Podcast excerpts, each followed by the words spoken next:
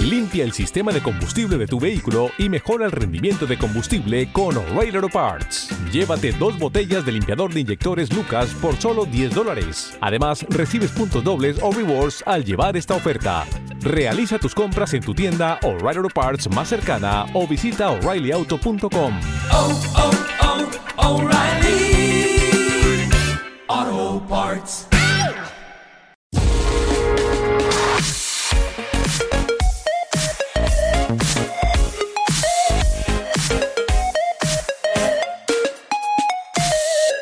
Bueno, pues este jueves y viernes ha dado comienzo la octava temporada de la Fórmula E con la doble cita en Diriyah, en Arabia Saudí. Una Fórmula E que ha estrenado formato de clasificación y también un cambio de regla a la hora de, de cuando sale safety car o hay full course yellow en, en carrera, ¿no? De, hasta ahora, tras la debacle que pasó en, en Valencia, cuando salía el, el safety car o había full course yellow durante la carrera, pues durante el periodo que estuviera el safety car en pista, pues eh, ahora no me acuerdo cuando si estaba un minuto safety car se quitaba un kilovatio, que era una cosa así, ¿no? Y esto se ha cambiado para esta temporada de tal manera que en vez de quitarte potencia, se añade tiempo 40, por cada minuto que esté el safety car o, o el tiempo que esté en full course ya la carrera, se añaden 45 segundos al tiempo de, de, la misma, que ya sabes son 45 minutos más una vuelta, hasta un límite de 10 minutos, ¿no?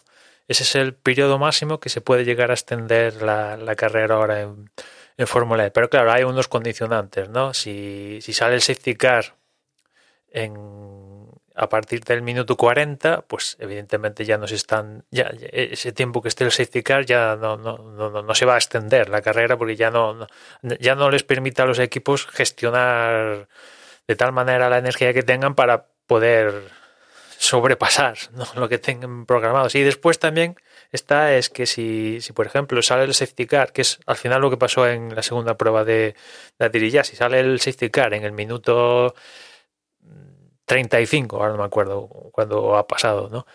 Pero falta, sale en el minuto 35 de carrera y se extiende el periodo de safety car hasta más allá del minuto 40, que fue lo que pasó aquí, pues todo ese periodo de safety car no, no hace que se extienda, ¿no?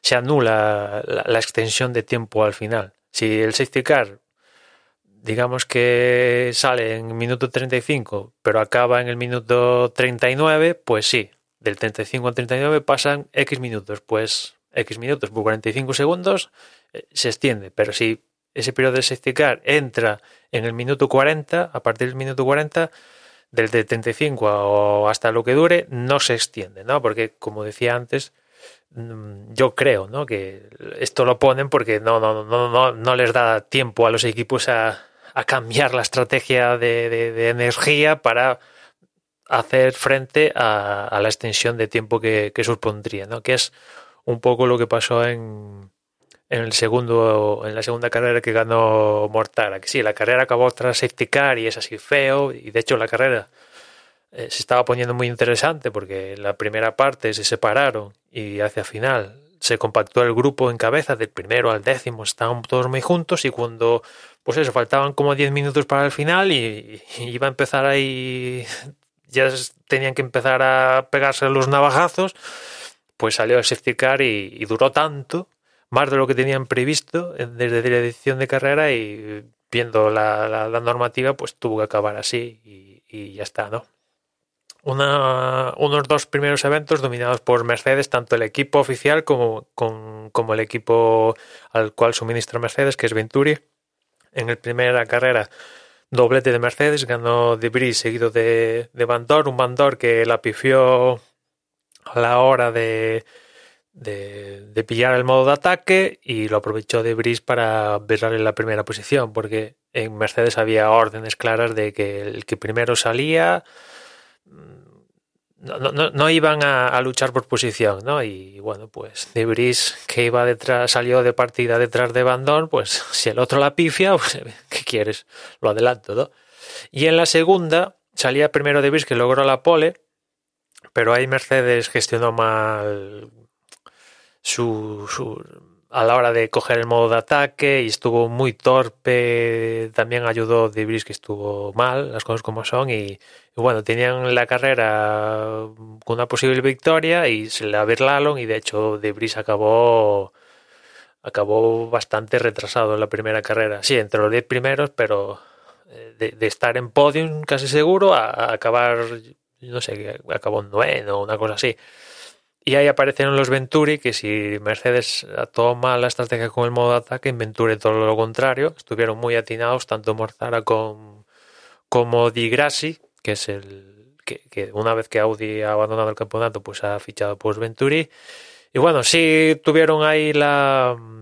Se les metió de por medio Frins, que estuvo bastante bien, la verdad. Allá se les apareció Frins y, y, y le consiguió amargar el doblete a Venturi, pero bueno cuidado ahí con Venture, que tienen la misma motorización que Mercedes y, y viendo el nuevo formato de clasificación que yo creo que va a favorecer, le va a hacer la vida más fácil a los buenos y va, esto va a provocar, yo creo que a diferencia del, del formato que había antes, donde el que metiera la pata en una ronda, pues en la siguiente podía recuperar por cómo como era el propio formato de clasificación que premiaba a los que estaban retrasados en el campeonato, ofreciéndole un mejor lugar en, en, a la hora de clasificar y tal, ¿no?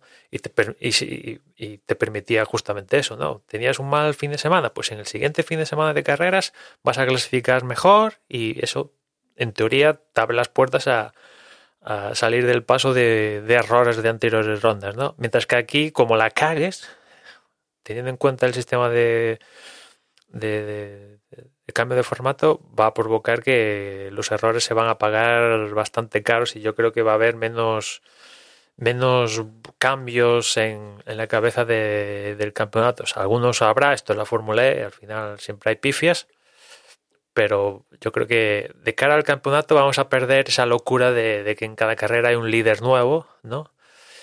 Pero a favor, yo creo que el campeonato gana credibilidad. Yo creo que es más creíble que los buenos al final sean buenos desde la primera ronda hasta la siguiente ronda, de que artificialmente pues se le pongan trabas a los buenos.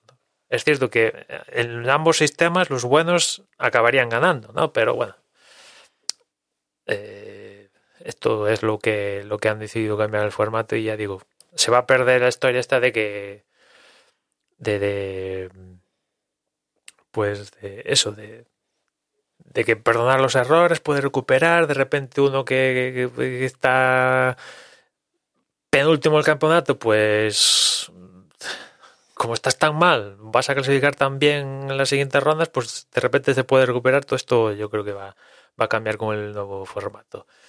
Que un poco ya lo, ya lo se, ha, se ha empezado a ver en aquí en Dirilla. Ya digo, domina Mercedes. También fue lo que pasó en, en la temporada pasada, aunque tuvieron ahí un momento donde se perdieron durante la temporada 7, pero al final consiguieron ganar el, campeonato con Debris y de Marcas. Y yo creo que este año, este año que abandonan el campeonato de forma oficial, de momento pinta bastante bien para Mercedes. El líder del campeonato, pese a todo, es Mortara, fruto de la combinada de las dos carreras disputadas con 33. Segundo es Debris con 29, 28 tiene Van Dorn. Cuarto es Dennis con 25, los mismos que tiene Di Grassi. Y en el campeonato de, de equipos, líder es Venturi con 57, 57 perdón, Venturi es líder con 58, 57 tiene, tiene Mercedes. 27 tiene, tiene el equipo Andretti. Y nada, dentro de dos semanas, el día 12, tenemos carrera en, en México. Esta es ya un evento único. Una temporada de la Fórmula E que vamos a ver si se cumple el calendario. Eso por un lado. Y por otra parte va a haber bastantes eventos dobles. Si, si se cumplen, claro, ¿no? Porque aparte de este de Addirilla, hay evento doble en Berlín, evento doble en Estados Unidos, Nueva York, evento doble en Londres y evento doble en Corea, ¿no? Esto es lo que hay para, claro, la Fórmula E, ya, ya sabes que un poco la idiosincrasia del campeonato es ir a ciudades y tal, y con esto de la pandemia, pues la Fórmula E es lo que quizás la categoría que una de las que más ha sufrido el tema de, la pandemia es la idiosincrasia esta de ir a ciudades. Pero bueno, han salido de paso en las últimas temporadas yéndose a, por un lado, lo que se montaron en Berlín de hacer, ya no me acuerdo, nueve citas en seis días, ¿no? Y después yéndose a circuitos tradicionales, ¿no? Por ejemplo, fue cuando vinieron aquí a Valencia. Pero eso ya lo han descartado, ¿no? Ellos entienden que la, pues sí, la tradición del campeonato es la, la, la del mismo es ciudades y van a preferir, al menos es la declaración que le he escuchado a los que mandan, van a preferir no hacer la carrera antes que ir a un circuito, adaptar un, un trazado en un circuito tradicional, ¿no? Y de hecho es que cambia mucho la película. Estos, estos coches están hechos para ir por circuitos urbanos, ¿no? Todo su planteamiento de energía, aerodinámico, etcétera, etcétera, está pensado para circuitos urbanos. Y claro, lo mente, y si lo metes en un circuito tradicional es que le saltan las vergüenzas. Es normal, por otra parte, ¿no? En fin, así ha comenzado la, la octava temporada de, de la Fórmula E, ¿no? Que ya es la última antes de que la siguiente empiece haya nuevos, nuevos monoplazos. Llega ya la generación 3, que yo creo ahí va a ser un salto importante, ¿no? Porque ya incluso ahí, si, si va, si, se hace lo que nos prometieron, van a volver a jugar las estrategias, ¿no? Porque van a tener que entrar para cargar los coches con carga rápida, van a ser los coches más potentes aún, más potentes, más duración, eh, ¿qué más? Eh, menos peso, o sea, va a ser ya un, un modo más, con más entidad, eso sí, imagino que, si, si esto sigue, pues con la evolución del monoplaza también tendrán que cambiar la fisonomía de, de los trazados, ¿no? Porque ahora tenemos unos trazados súper ratoneros porque, bueno, hay que recuperar energía y la categoría es como es pero dentro de, no sé cuántas generaciones ya vamos a tener un monoplaza ya con velocidades de 300 para arriba y con, yo que sé, 700 caballos, que ahora los que tenemos ahora están entre 300, 350, menos de 350 según estén en modo máximo de energía o no, pues esto va a cambiar, ¿no?